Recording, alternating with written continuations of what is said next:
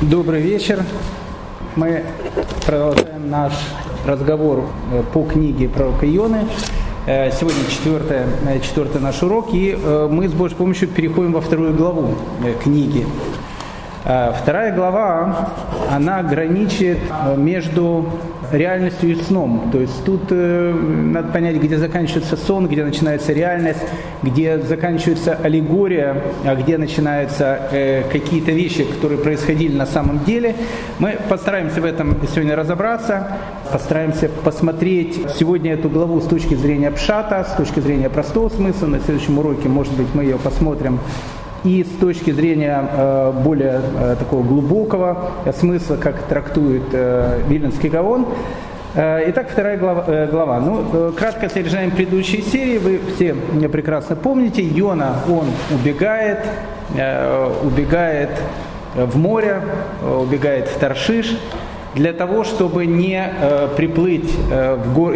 чтобы не прийти в город Нинве, чтобы город Нинве не раскаялась, раскаяние города Нинвы обозначало бы э, конец существования Израиля. Я хочу, кстати, сразу сказать, э, мне уже тут задавали этот вопрос, в те времена э, существовало два еврейских государства.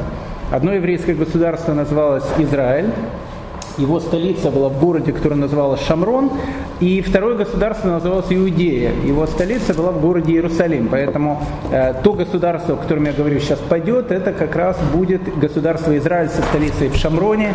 Э, и э, 10 колен, которые там жили, они, в общем, как бы пропали, мы их ищем э, по сегодняшний день. Итак, вторая глава начинается словами и предуготовил Бог рыбу большую проглотить Йону, и пробыл Йона в чреве этой рыбы три дня и три ночи. Ну, тут будем все смотреть. Ну, тут как бы э, любого человека прям таки э, подпирает, я прошу прощения за такое выражение, сказать о том, что рыба была, наверное, каким-то китом, э, которая проглотила Йону. И действительно э, идут всякие спекуляции по этому поводу, о том, что рыба там в 19 веке кашалот проглотил какого-то человека, этот человек находился э, в теле кашалота один день, потом его вытащили, э, потом в том же самом 19 веке написали о том, что это была утка, но многие комментаторы современные книг про Кайоны так и, в общем, стараются говорить о том, что, наверное, его какая-то, в общем, рыба проглотила, и, скорее всего, это был кашалот, в общем, он там и находился три дня и три ночи. Но, во-первых, я вам хочу сразу же сказать, что кашалот является не рыбой. Кашалот является млекопитающим. А тут написано, что его именно даг проглотил. Даг – это рыба, э, которая, не знаю, есть, нет чешуи, но это рыба, не млекопитающая, поэтому это не кашалот так точно. А, поэтому э, мы сразу же версию кашалота как бы э, убираем на второй план и будем, в общем, разбираться, о чем тут идет, идет речь. Итак, Йону бросают в море, и вместо того, чтобы утонуть, Йона, не знаю, поплыл, может быть, там э, пару секунд, и тут же его кто-то большой проглотил. А, Рафтарфон, э, он сразу же как бы э, в начале комментария к этим словам дает нам некую такую загадку, э, которая будет очень интересна. Он говорит, что речь идет о рыбе, которая была сотворена шестого дня творения. Вот в конце шестого дня творения были сделаны какие-то вещи в Перкеевоте, в пятой главе, в шестой Мишне, как раз приводится 10 вещей, которые были сделаны в Бена Шамашот в это время, когда когда еще э, непонятно, либо закончился шестой день, э, либо начал седьмой день. Ну, в общем, как бы в этой пограничной, э, в пограничном этом пространстве шестого дня творения Всевышний сотворил 10 вещей, которые будут потом существовать в этом мире. Перкей вот, кстати, не приводит рыбу, он приводит там многие вещи, уста слицы, допустим, которая говорила с Биламом на Украине, украинской мове, э, там мана, которая падала, еще какие-то вещи, около 10 вещей. Раби Тарфон говорит, что сюда нужно добавить и рыбу, которую проглотила Юна. Это, смотрите, это интересная вещь, надо сразу же на этом остановиться. Что, что имеет в виду э, Мишна Перкеевод, когда она говорит о том, что Э, Всевышний изначально при, сам, э, при самом творении сотворил какие-то вещи, которые будут являться необычными. Да, и рассечение Красного моря было тоже сотворено в этот, э, в этот период времени. На что это похоже? Это похоже на таймер. Вот у человека, допустим, свет в шаббат не горит. Вдруг он раз так загорается, погорел, а вечером он тушится, а днем, когда нужно, он опять загорается. Точно так же работает очень часто кондиционер, он то включается, то выключается. Э, тут нет никакого совершенно нарушения шаббата, потому что все это происходит из-за того, что в пятницу мы, у нас был таймер, мы запрограммировали о том, что в какое-то время включается, в какое-то время выключается. Для человека, который ну, как бы не понимает, как это все работает, для него это будет просто полное чудо. Вдруг свет сам включился, вдруг свет сам выключился. На самом деле тут нет, нет никакого чуда. Все это было, э, все эти вещи, о которых мы говорим, они были запрограммированы заранее. Точно так же говорит э, Мишна в трактате Перкеевод, э, в самом начале творения мира в мире были запрограммированы какие-то вещи, которые будут происходить всего лишь один раз. Больше они никогда происходить не будут. К примеру, один раз в истории человечества такое случится о том, что ослица вдруг начнет говорить человеческим голосом. Больше такого никогда не будет.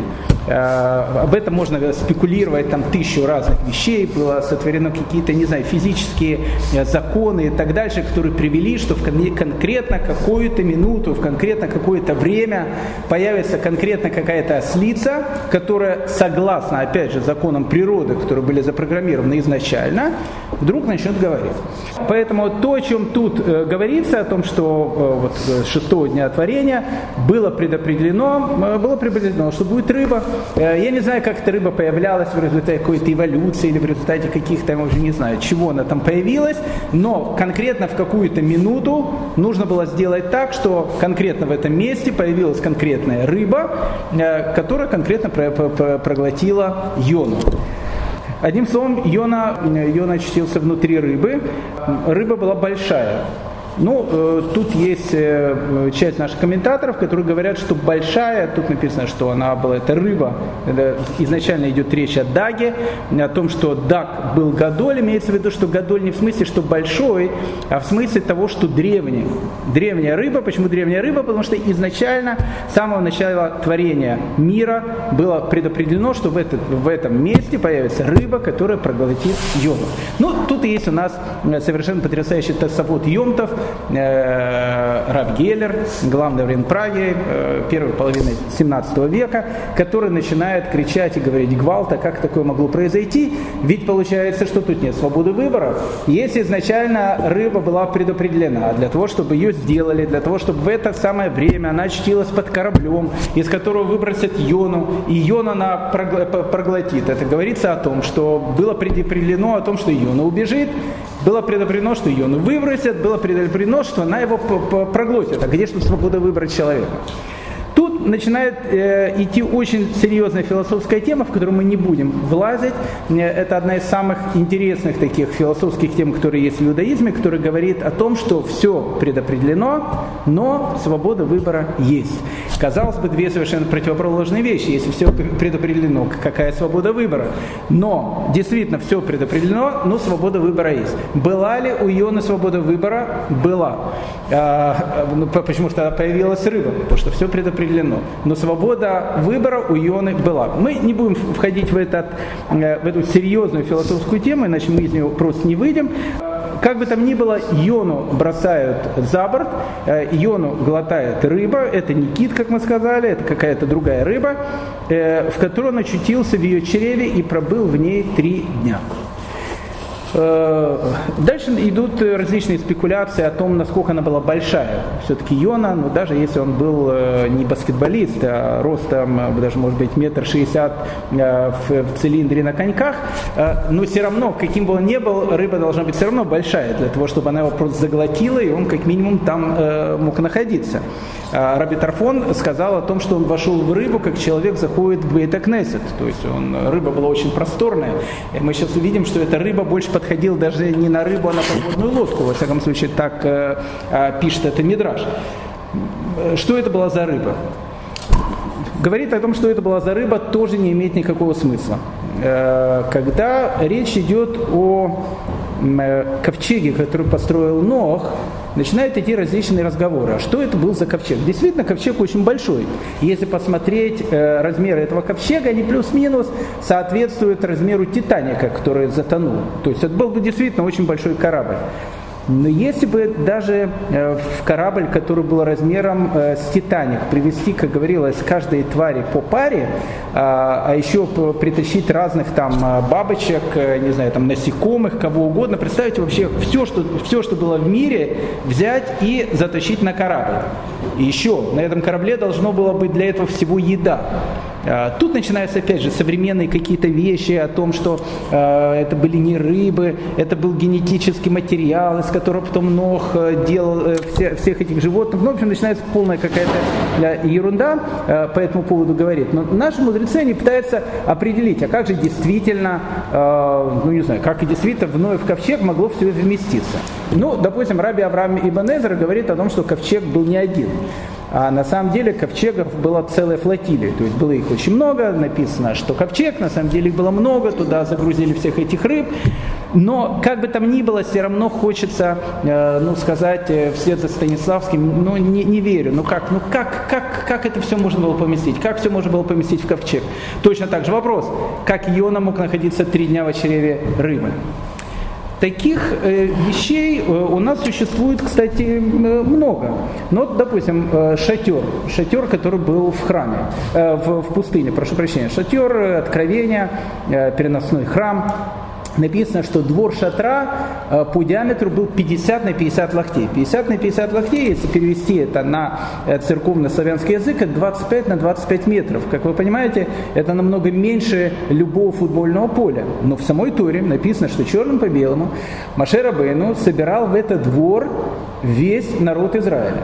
Весь народ Израиля это 600 тысяч мужиков с возраста от 20 лет и старше. Сюда не включают женщины, дети и э, мужчины, э, мальчики помладше, но как бы там ни было 600 тысяч человек. Разместите 600 тысяч человек на площади 25 на 25 метров. Это нереально. Но они там размещались. Еще больше. А? Пространство Еще больше. Написано в трактате Йома, ни много ни мало, о том, что во времена храма э, существовало чудо, которое, в принципе, чудом, как таковым, может быть, даже не являлось, потому что чем чудо отличается от нечуда? Чудо – это вещь, которая повторяется единожды. Вот море, оно разошлось один раз, оно чудо. Ослица, она сказала один раз, это чудо. Но если бы ослица говорила бы с периодичностью один раз в 10 лет, это было бы уже не чудо, а закон природы. Так вот, в храме э, были, были какие-то вещи, которые для людей, которые жили во времена храма, не было чудом, потому что они были постоянно. Для нас это выглядит как полное чудо. Написано в трактате Яма, стояли тесно, имеется в виду речь идет о том моменте, когда священник говорил э, э святое, э, э, святое имя, то есть имя, имя Всевышнего, дело идет о Йом-Кипуре, там стояло огромное количество людей, написано, стояли тесно, и когда распростирались на полу для молитвы, было пространство для каждого. Представляете такую вот, вот картина? Представляете, вот такая вот, э, ну как вот сказать, нельзя сказать э, о храме, что там была давка, это некрасиво по отношению к храму. Но был храмовый двор, он, кстати, был небольшой. И там было гигантское количество людей, огромное количество людей. Эти люди, они стояли, ну, ну не знаю, опять же некрасиво говорить о храме, как, э, ну не знаю, как рыба там в, это, в бочке, как селедка в бочке один к одному. А что они должны были делать, когда э, священник произносил имя Всевышнего, каждый должен был падать на пол и на, написано э, вот так вот распростираться на, на полу. То есть для каждого должно было быть огромное место. Так, в храме была такая вещь, что когда все люди, они стояли на полу, и когда произносили имя Всевышнего, все падали, и у каждого было пространство. Для людей, которые жили во времена храма, это не было чудом. Для нас это является чудом, потому что ну, такое, такое не бывает. Теперь, э, Рамбан, когда речь идет, Раби Машеб бен Нахман, когда речь идет о э, Ноевом ковчеге, он говорит, что тут действует э, принцип, который говорит, когда малое вмещает великое. Это очень интересная вещь. Рамбан говорит о том, что, слушайте, ладно, хватит э, там говорить о ковчеге, он был такого размера, он был всякого размера, как могло такого произойти о том, что туда поместились животные? Поместились. По одной простой причине, потому что в ковчеге не существовало понятия пространства, как мы его воспринимаем. Не было там понятия пространства. И во дворе, который был перед шатром 25 на 25 метров, тоже не было понятия пространства. Было место на земле, где понятие пространства и времени было искривлено, называйте как угодно, но э, это, был, э, это было, находилось в нашем мире, но это был не совсем наш мир. Поэтому говорить о том, как можно было поместить всех животных в ковчег завета, в Ноев ковчег можно было. Почему? Потому что Ноев ковчег внутри не имел размеров. То есть те размеры, о которых мы говорим, внутри его не существовали. Так, точно так же, как не существовали в храме, когда падали, и у каждого было место, точно так же, как э, не существовали во дворе перед шатром 50 на 50 локтей, 25 на 25 метров. Э, это было место, где как такого пространства и, и времени оно было искривлено. Называйте это как угодно. Но это был не совсем совсем наш мир.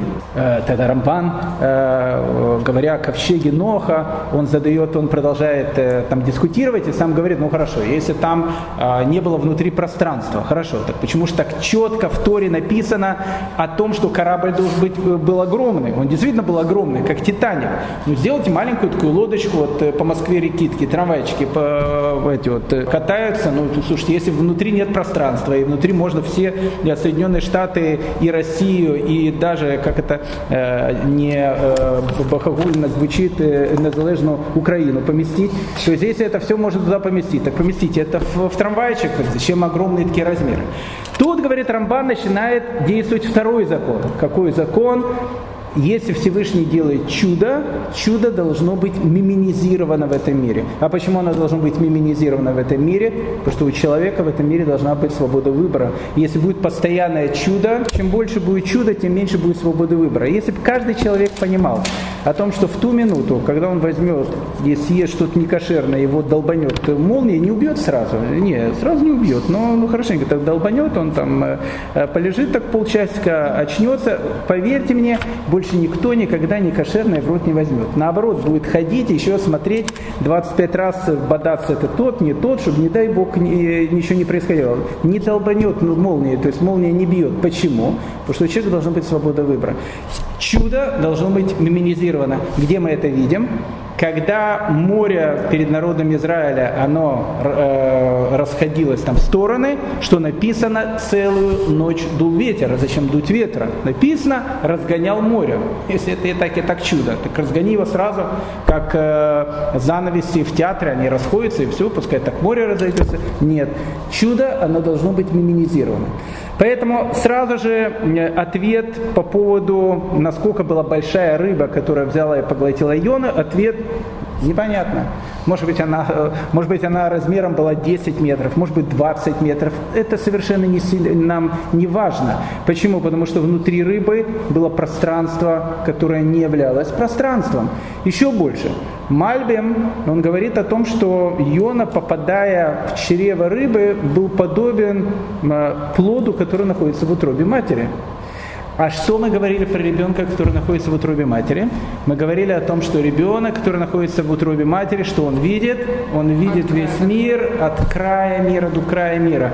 Йона, который пытается убежать от Всевышнего, не пытается убежать от Всевышнего, не дай Бог, потому что он понимает, от Всевышнего невозможно уйти. Он пытается убежать, потому что он считает, что так будет правильно. Он, он, он понимает о том, что за это его могут наказать, он понимает, что за это он может лишиться будущего мира, но ради любви к народу Израиля он решает убежать в море. Что Всевышний сейчас хочет ему показать? Всевышний ему хочет показать сейчас все, потому что Иона в чреве этой рыбы будет видеть сейчас все.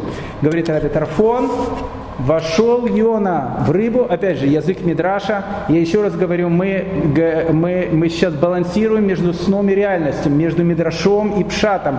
А, тут непонятно, где заканчивается Пшат и начинается Пшат, простой смысл, и начинается Мидраш, и где начинается аллегория. Это очень-очень такая тонкая грань, поэтому мы между ней как бы балансируем. Пишет Раби Тарфон, Йона вошел в рыбу так же, как человек вошел в синагогу. Почему? Потому что Йона три дня в чреве этой рыбы будет молиться. Йона три дня в чреве этой рыбы будет делать чуву. И Йона сделает чуву. Почему? Потому что когда рыба высадит его на, на береге, что сделает Йона? Йона пойдет в Нинве. Он не будет убегать в следующий раз. Говорит Раби Мейер, о том, что рыба была совсем не, совершенно необычная, к верху этой рыбы э, была подвешена некая жемчужина, которая давала свет. Это язык Мидраша. Мы знаем о том, что у Авраама был тоже камень, который светился. Это, это мидрашевский язык. Тут мы сразу же переходим на язык аллегории. Но как бы там ни было, говорит э, Раби Мейер, два глаза рыбы, это были как иллюминаторы, это вот просто переводя на, на современный язык. Точнее, это Раби Тарфон говорит, два глаза были как иллюминаторы. Раби Мейер говорит, свет шел через эти глаза, он освещал морское дно, и Йона сейчас будет путешествовать по всему миру. Он будет, э, находясь в этой рыбе, он будет видеть абсолютно все он будет видеть бездны, он спустится в самый ад, в самый низ ада, поднимется в самый верх. Йона подобен ребенку, который находится в утробе своей матери, сейчас будет получать ответ на тот вопрос, который он не задавал. А в чем был вопрос Йоны? Он убежал от Всевышнего, потому что он не хотел идти в Нинве. А, итак, э, еще раз, и предуготовил Бог рыбу большую, рыбу большую, которую проглотила Иона, и пробыл Иона в чреве этой рыбы три дня и три ночи. Тут начинается еще один совершенно потрясающий мидраж, э, который выйдет на определенную, очень такую таинственную тему. Мы не, не будем туда глубоко заходить, потому что иначе мы просто из нее не выйдем. Но тема она все равно интересная. Мидраш он продолжает. Э, рыба, в которую э, сел Йона, она как бы говорит Йоне. Опять же язык Мидраша. Она говорит Йоне, на самом деле ты вообще лаки бой Йона, потому что на самом деле проглотить тебя должна была не я, или проглотить тебя не должен был не я. Тут, кстати, рыба будет очень интересно. Тут есть дак и дага. Тут есть рыба-самец, рыба-самка. Очень интересно. Мидраж будет говорить, что сначала Иону проглотил самец, Потом ее, оно как бы выплюнуло его, потому что ему слишком комфортно там было. И его проглотила самка, а у самки э, в, в ее чреве было очень неудобно, потому что там была икра, э, поэтому речь идет о какой-то очень большой рыбе. Э, и эта икра, э, которая там была, на Йоне давала страшные какие-то мучения.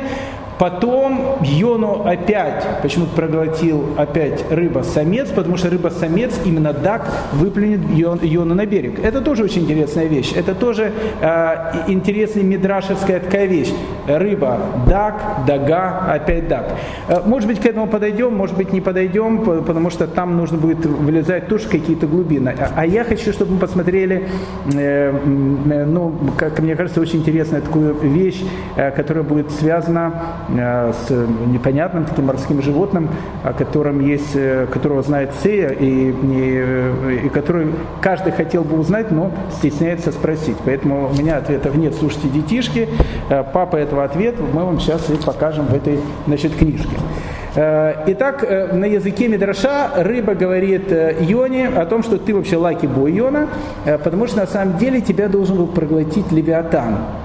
Левиатан. По-русски Левиатан называется Левиафан. Ну, как бы там ни было, называйте его как угодно, э, это непонятное совершенно такое существо.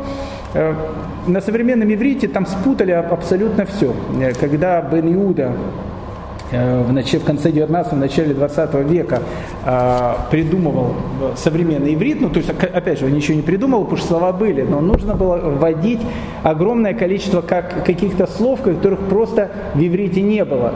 Э, и вот он вводит какие-то вещи, допустим, он чисто с языка кабалы э, ввел, допустим, такое слово, которое называется хашмаль. Хашмаль это ангел, один из самых таинственных каббалистических таких явлений, которое было в массе э, Меркава тайне божественной колесницы, которую видел Ехискель. Мы не знаем, что такое хашмаль только действительно как-то мерцал, светился. Это, это кабала из кабалы, которая только может быть. Но э, Бен Иуда, он, э, как, как говорит молодежь, не заморачивался, он видит, ну, электричество, оно тоже как-то мерцает и так дальше. Назовем электричество хашмаль. Поэтому э, э, электрическая компания в Израиле называется Хеврат Хашмалик. И если бы это лет 150 услышал какой-то каббалист, он сразу же, наверное, застрелился. Потому что он бы, если бы сказали, что а что в Израиле, а в Израиле у нас Хеврат Хашмалик хашмаль, ужас какой-то. Хеврат хашмаль, это все уже. То есть, ну, как бы назвал хашмаль, ну, хашмаль, хашмаль. Э, точно так же и с Левиатаном. Э, Бенеуда тоже запутал все карты, э, потому что он сказал, что Левиатан это кит. Поэтому на современном иврите, если вы хотите ребенку рассказать про кита, вы ему скажете, кит называется Левиатан. На современном иврите кит Левиатан. Поэтому ребенок, который умный, еврейские дети, они обычно умные, они сразу начинают задавать такие каверзные талмудические вопросы, потому что написано, что когда придет Машех, будут сидеть праведники и будут кушать, значит, левиатана. Но ребенок понимает о том, что левиатан это кит, а кит это, э, это не кошерное животное. И получается, что праведники в будущем мире будут сидеть и кушать э, некошерное животное, ну, можно сказать, то же самое, что там, не знаю, хрюшку кого-то кушали. И ребенок задает вопрос, как же праведники в будущем мире будут сидеть кушать левиатана. Потому что левиатан это не кит, это не кит, Э, и мы сейчас попытаемся разобраться, кто такой Левиатан. Я думаю, что мы не разберемся э, в этом точно, но, в общем, какие-то GPS-овские, э, GPS наводки я вам, я вам постараюсь дать. Итак, на языке Мидраша Э, рыба, это говорит еще раз, э, хочу обратить ваше внимание, мы постоянно балансируем между пшатом и мидрашом, между простым смыслом и аллегорией. Э, очень трудно определить во второй главе, где заканчивается простой смысл и где начинается аллегория. Они, в общем, как бы балансируют рядом друг с другом. А, итак, еще раз, э, пятый раз говорю, рыба говорит, э, ты лаки буйона, потому что тебя проглотила не я, а, а Левиатан, потому что если тебя проглотил бы Левиатан, тебе было бы, в общем, э, не так весело. И тогда Иона говорит рыбе, а ты подвези, ты можешь меня привести к Левиатану. И рыба говорит, ну, конечно, пожалуйста, хозяин барин, все, что скажешь, туда подвезем. И рыба отвозит Йону к Левиатану. А, э, она, рыба спрашивает у, э, у Йона, зачем тебе Йона нужен Левиатан, ты что там биологией, зоологией занимаешься, а, океанологией, зачем, зачем тебе Левиатан, взял, попал с корабля, сразу, значит, исследуешь там морское дно. Он говорит, э, просто, очень просто, я, говорит, в Гринписе не состою, говорит Йона, я просто хочу его убить этого Левиатана. Почему? Потому что э, потом нужно будет приготовить банкет для праведников из этого животного. Очень интересный мидраж. Очень интересный мидраж.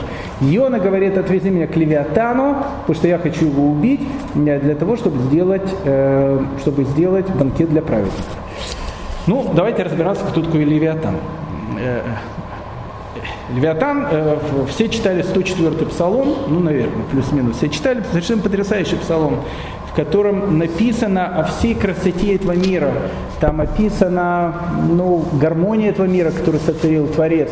Потому что человек, вглядываясь в этот мир, он э, может увидеть э, потрясающую руку Творца, который все так гармонично устроил. Так э, в 104-м псалме, когда описываются море, написано и корабли там плавают, и левиатан там резвится в морских водах. Э, в Торе э, и в Танахе, в псалмах Левиатан, который резвится в морских водах, непонятно, о ком идет речь. Потому что часто Левиатана, и об этом говорят наши мудрецы, связывают с таким существом, которое называется танин. Танин тоже непонятно что. Танин может быть крокодил, танин может быть динозавр, танин может быть какое-то большое существо, поэтому, поэтому Левиатан в Таилиме может быть кем угодно, даже и китом. А, в книге, в книге Йова Левиатан это какое-то очень страшное животное, э, действительно страшное животное, которое в принципе может быть издалека напоминает и крокодила. Ну и тут тоже, э, может быть, нет никаких э, странностей, потому что еще, еще раз, если Левиатан это танин, а танин это очень часто и крокодил может быть тоже. Поэтому с точки зрения пшата, с точки зрения пшата, левиатан это скорее всего какое-то большое морское существо, которое, в общем, как бы, ну, может быть, в принципе, кем угодно. Но есть левиатан не пшатовский, есть левиатан мидрашевский. А вот левиатан мидрашевский, он очень интересен он очень интересен. Поэтому давайте сейчас посмотрим на Левиатана со всех сторон, которого хочет убить Йона, э, потому что, может быть, Левиатан нам и приоткроет немножко тайну самого пророка Йоны. Итак, э, давайте мы э, начнем с вами с Левиатана, который описывает Ишаягу. В 27 главе, ни много ни мало, ни ни мало пророк Ишаягу описывает Левиатана. В тот день накажет Господь мечом своим тяжелым и большим и крепким Левиатана, змея прямо бегущего, и Левиатана, змея извивающегося, и убьет чудовище, которое в море. Очень такая какая-то таинственная вещь. А, как вы понимаете, Ешаяг, он пророк, он говорит о том, что будет происходить в конце времен. А в конце времен мы видим о том, что Всевышний убьет неких двух левиатанов. Первый э, левиатан прямо бегущий, второй левиатан извивающийся, и третье, это даже не левиатан, это некое какое-то морское животное, которое тут, кстати, таки называется э, термином танин, который мы сказали, может быть кто угодно. Э, тут есть очень интересный радак, который э, пытается нам сказать, о чем говорит про Кишаягу. Про Кишаягу говорит о трех царствах, даже не о трех царствах, а о трех идеологиях, которые будут существовать в самом конце существования мира. Э, даже не в конце существования мира, перед, э, в конце существования мира, как, как, как, как, как, такого, который мы знаем сейчас, перед приходом Машеха.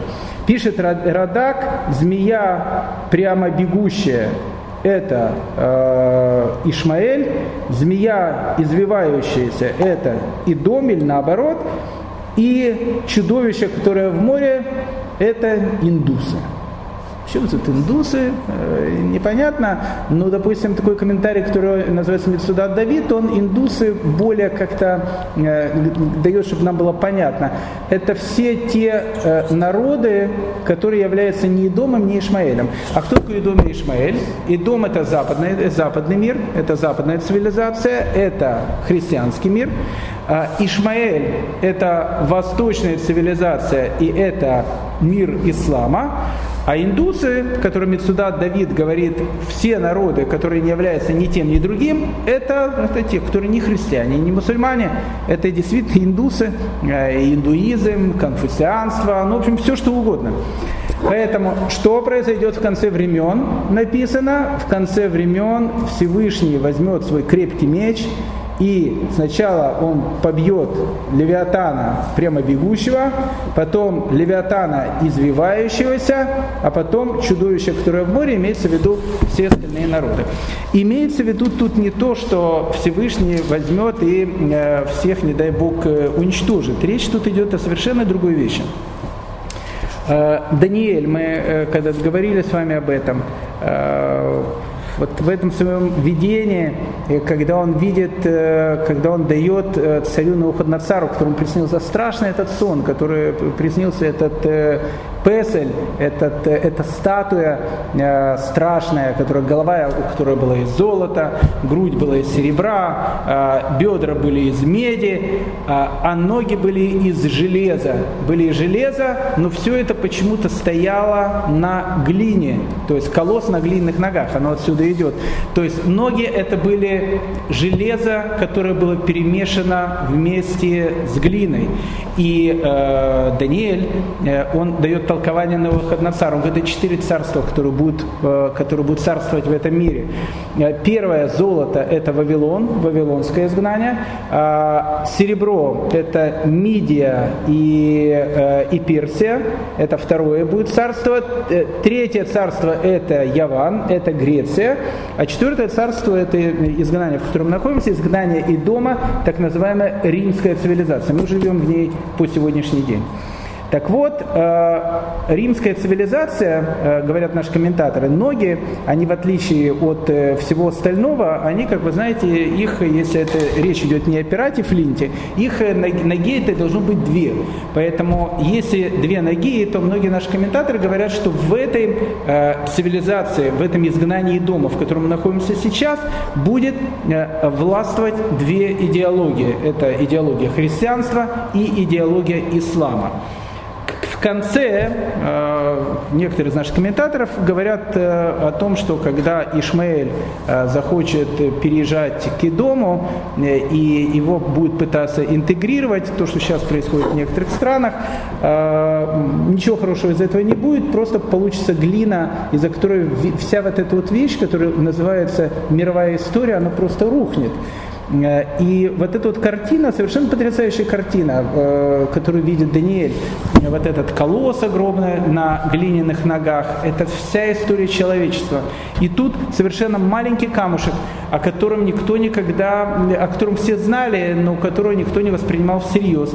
Этот маленький камушек просто начинает лететь, написано, непонятно откуда, непонятно кто его бросает, непонятно кто его посылает. Этот камушек попадает прямо в сами ноги этого огромного колосса, который состоит из глины и железа. И что происходит? Колосс этот рушится и превращается в гору. А тут уже есть аллюзия на пророков о том, что в конце времен сделает, поставит Всевышний на горе храм, э, куда будут приходить все народы мира, это уже мессианская эпоха. Это уже то, что произойдет в эпоху Машеха. Поэтому в конце цивилизации три э, идеологии, которые будут править на земле две основных религии мировых и третья, то, что называют э, Радак индусами, или то, что не относится к этим всем идеологиям, они могут быть хорошие, они могут быть даже совершенно потрясающие, но это не те идеологии, которые хочет Всевышний. В конце времен, когда придет Машех, все люди, все нации, они придут к этой горе, на которой будет находиться э, Дом Всевышнего, и все скажут, что Всевышний один, и имя его едино.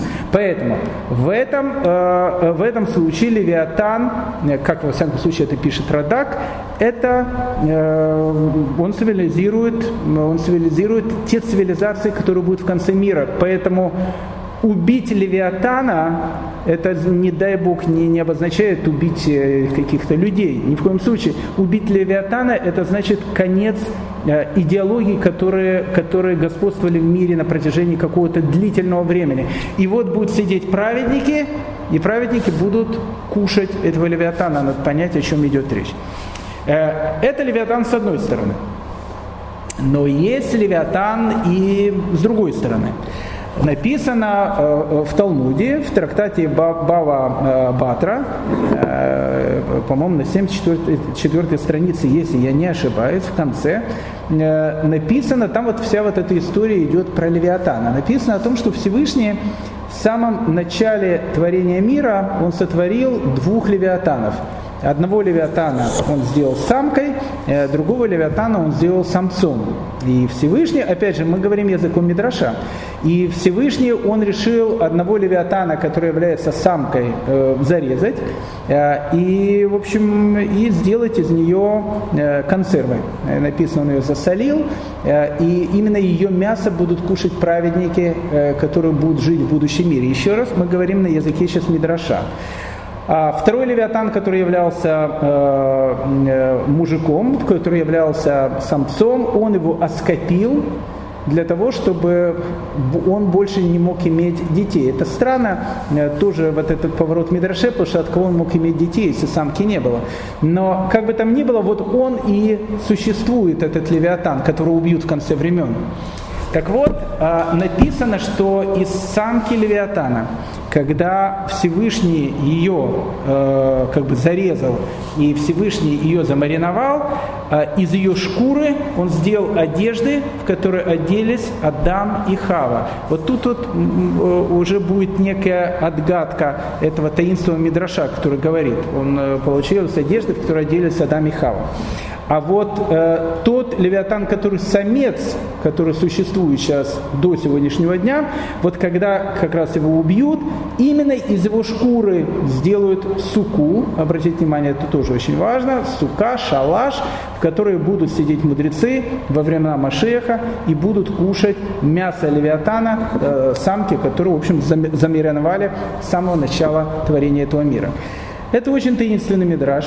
Этот мидраж э, открывает какие-то очень большие тайны. Мы в эти тайны влазить не будем, потому что я сам э, эти тайны не особо знаю. Но мы как, бы посмотрим каким-то, ну, может быть, беглым взглядом на это, потому что э, все-таки э, пророк Иона, э, он говорит, подвези меня к Левиатану, я хочу, в общем, его, то, что называется, грохнуть. Тут, наверное, отгадка, которая есть, это одежды, в которых одеваются Адам и Хава. Э, тут есть другой мидраж, который говорит о том, что изначально у Адама был ор, а потом его покрыли ором. Очень интересная вещь. На иврите есть два слова ор. Одно слово ор с алифом, другое слово ор с айном. Они говорятся совершенно одинаково, то есть только пишутся разными буквами. Ор и ор. Одно ор обозначает свет, а второе ор обозначает кожа. Изда... А, свет с алифом. Да.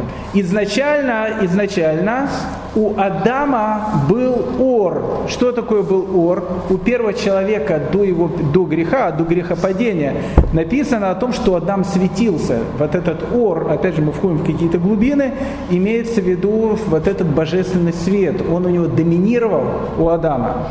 После греха что произошло? После греха вот этот божественный свет, он был покрыт чем? он был покрыт материальной оболочкой. А эта материальная оболочка будет называться ор, которая будет называться кожей. Поэтому одежды, которые Всевышний сделал для Адама и Хавы, в первую очередь это идет не те одежды, что э, э, Хави сделали там бикини, а Адаму там, я не знаю, что еще сделали, э, какие-то шерстяную э, супермодную такую футболку. Имеется в виду тут, скорее всего, нечто другое. Имеется в виду, что тот э, одежда, которая образовалась, это вещь, которая будет называться у нас языком материальность. Поэтому э, Левиатан это какая-то материальность, которая существует в этом мире. Э, материальность, она на самом деле неплоха, потому что если бы не было материальности, человек просто стал бы ангелом, он просто не был бы человеком. Материальность нужна для того, чтобы у человека была свобода выбора.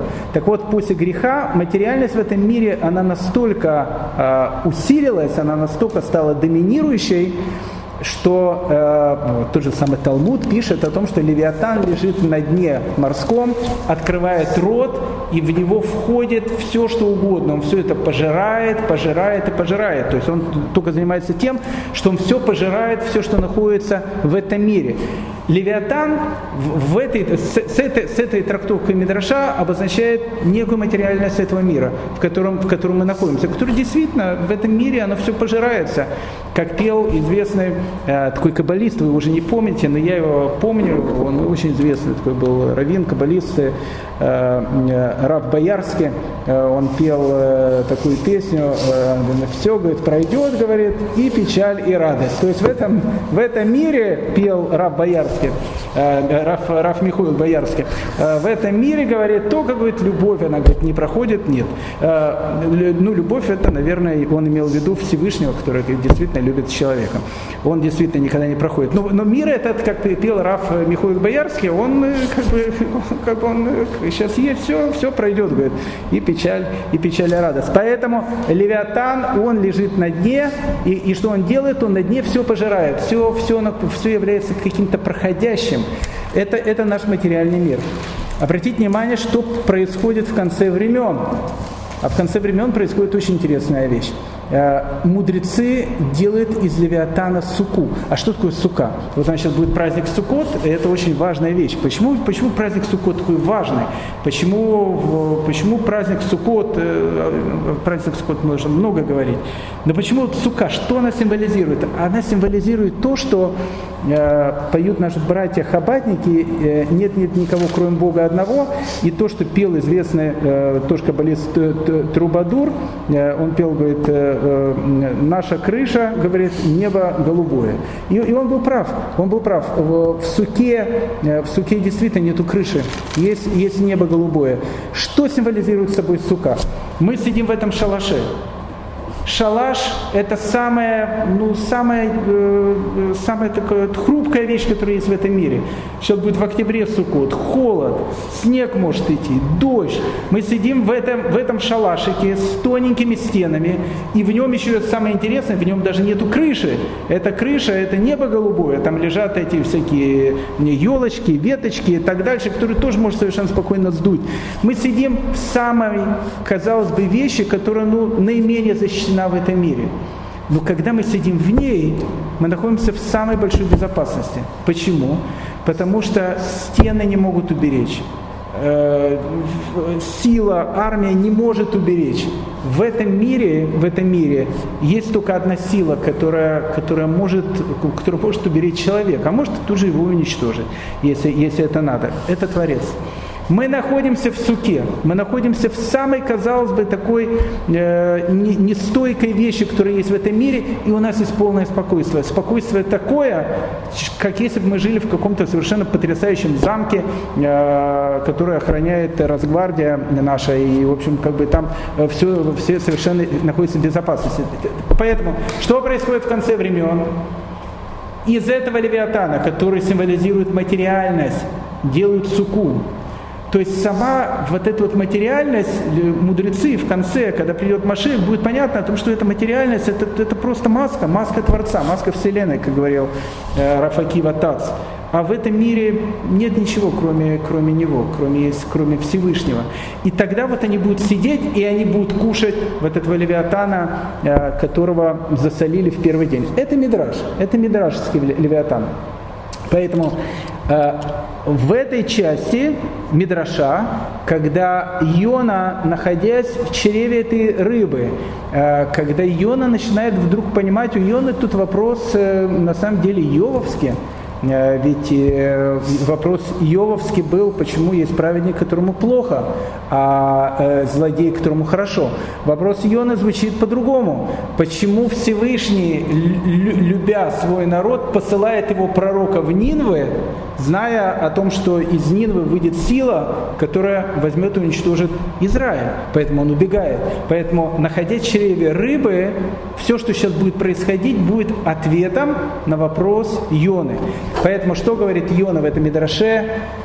Я понимаю, что происходит, отвези меня, пожалуйста, к Левиатану, я понял секрет этого мира. Ну, даже, может быть, если не полностью.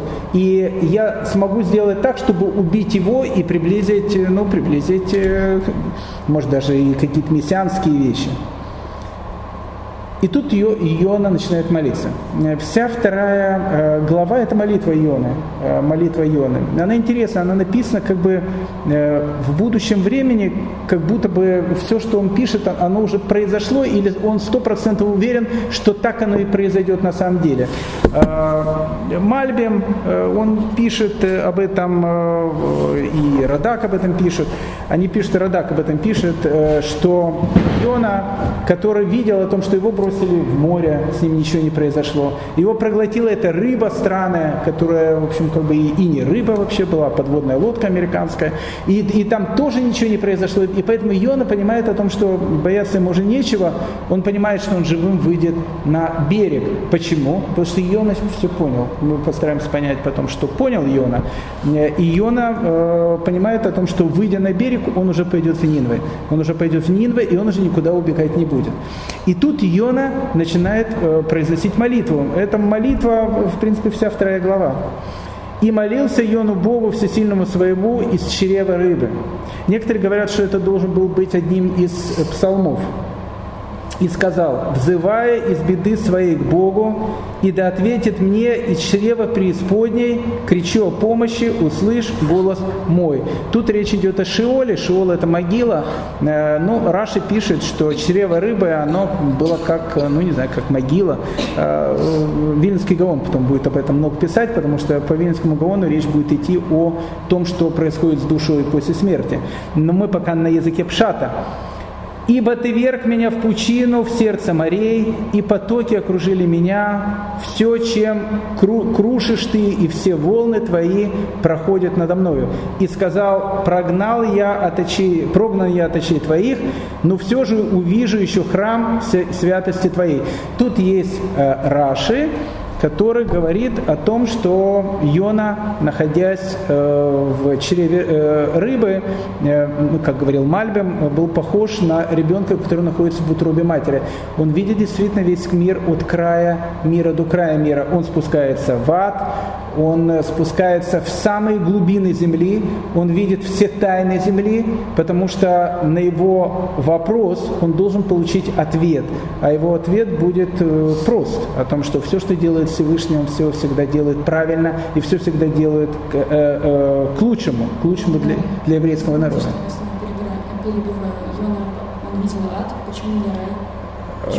Он, потому что он, он, потому что он увидел все. Он увидел все тайны земли. И, ну, и рай, наверное, увидел.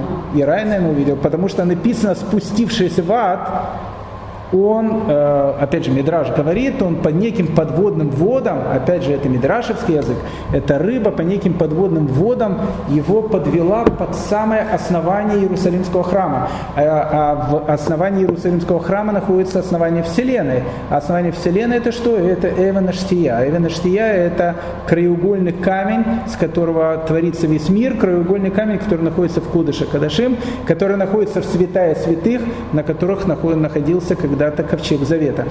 То есть, э, посетив все, посетив ад, посетив самый рай, посетив самые большие, то, что называется, глубины и тайны этой земли, Йона попадает под место, э, там, где находится храм. Э, обяли меня воды до самой души, бездна окружила меня, тростником обита голова моя. Тут пишет Раши о том, что в этот момент он на телевизоре, а глаза рыбы, они работают и как иллюминаторы, как телевизор. Он видит, как еврейский народ переходит через Ямсуф, переходит через Тростниковое море. На глубины гор опустился я, земля запорами своими закрыта от меня навек, но Ты, Господь, Бог мой, выведи из преисподней жизнь мою. Когда изнемогла во мне душа моя, Господа вспомнил я, пусть придет к Тебе молитва моя, к храму святости Твоей. Вот тут вот как раз и э, э, писалось и про ад, и про то, что Иона, он, э, он уверен о том, что он придет э, к храму. Вся эта молитва, о ней можно много говорить, говорить э, о том, что молитва Йоны, но если сказать в двух словах, э, все, что говорит Йона о том, в каком бы, ну, как казалось бы, самой безвыходном положении не очутился бы человек, э, он всегда должен верить, что из самого безвыходного положения всегда есть выход. Всегда есть выход. Второй вопрос, всегда ли этот выход увидит человек. Чтущие суетную ложь оставили милосердного своего, а я голосом благодарности принесу жертвы тебе, что обещал тебе, исполню спасение э, у Бога. Вот тут Мидраш говорит, э, принесу жертву тебе, имеется в виду о том, что он захотел зарезать Левиатана. Это, это язык Мидраша. Язык э, Пшата о том, что Иона говорит, что я уверен о том, что все будет хорошо, не я очутюсь, очу, очу, очутюсь, очутюсь, в общем, на берегу. И последний стих э, второй главы. «И сказал Господь рыбе, извергла, и сказал Господь рыбы, и извергла она Йона, Йону на суше. Тут тоже есть интересный мидраж, который мы, в принципе, сегодня сейчас и закончим. И э, на следующем уроке просто будем продолжать. Мы как затравку посмотрели. Э, говорит о том, что было, есть три э, персонажа, к которым Всевышний обращается, ну, просто обращается. Э, Но ну, первый, кто это, понятно, человек. А второй, кому обращался Всевышний. С кем разговаривал Всевышний? Всевышний разговаривал со змеем в, в саду. Он со змеем разговаривал. Он сказал змею, он сначала Адаму, Хаве, Всевышний проводил это следственный эксперимент. Он говорит, кто, почему. Адам говорит, это мне жена дала, жена говорит, я тут не виноват, это змею как Аяны дал. И тогда Всевышний обращается к этому змею, почему ты, в общем, сделал такие гадости. Он обращается к змею. И третий, кому Всевышний обращается? К рыбе. к рыбе. Так и написано, и сказал Господь рыбе. Больше вот, вот, вот есть рыба, есть змей и есть человек. А, пишут э, наши комментаторы, почему, почему именно рыба выделяется. Э, потому что Всевышний хотел вот в конце этого путешествия, э, которое было три дня, а для Ионы, э, который был в, на территории, где нет пространства и времени, может там прошла и целая вечность, там где, он, там, где он находился, он теперь попытается показать еще одну вещь. Если Всевышний захочет сделать что-то, даже рыба, она будет выполнять его волю. Поэтому ты хотел убежать, посмотри, что даже рыба, она выполняет волю Творца. Даже рыба выполняет.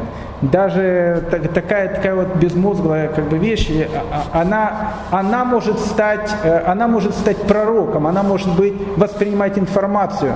То есть кто ты такой человек? Это будет, это будет интересная вещь, которая потом будет в конце, в конце у нас четвертой главы, когда мы подойдем к апофеозу вообще книги Ионы, попытаемся понять, о чем тут вообще была речь. И сказал Господь рыбе, и извергла она Иону на сушу. И Иона выходит на сушу. Тут есть разные комментаторы, где же Иона выходит на сушу. Один комментатор, он обратно э, выходит на э, землю Израиля, э, в порт Яфа. Тут начинается известный баллистический фильм «День сурка», то есть идет продолжение. То есть опять Иона, он ощутился на суше, в земле Израиля, и опять получает слово «иди в Нинве». И что сейчас делает Иона? Он идет. Вторая точка зрения о том, что э, рыба взяла его, в общем, как бы выплюнула, а тут написано именно извергла. Это, об этом поговорим в следующем уроке. Где-то недалеко от Нинвы. Поэтому э, вся следующая третья глава, она как раз и будет про Нинвы, этот город большой, куда пришел э, Йона и пытается этот город теперь, э, то, что называется, на путь э, Шувы обратить. Всем большое, э, большое спасибо. Э, э, вопросы? Что-что? Нинва находится в Ираке, в современном Ираке. В современном Ираке. В современном Ираке. Туда не попадешь, там сейчас э, исламское государство, ну, может, его уже выбили, но, в общем, э, он в Ираке. Это Ирак. Нет, это нет, нет этого города, это место развалины этого города. Точно так же, как города Вавилон нету.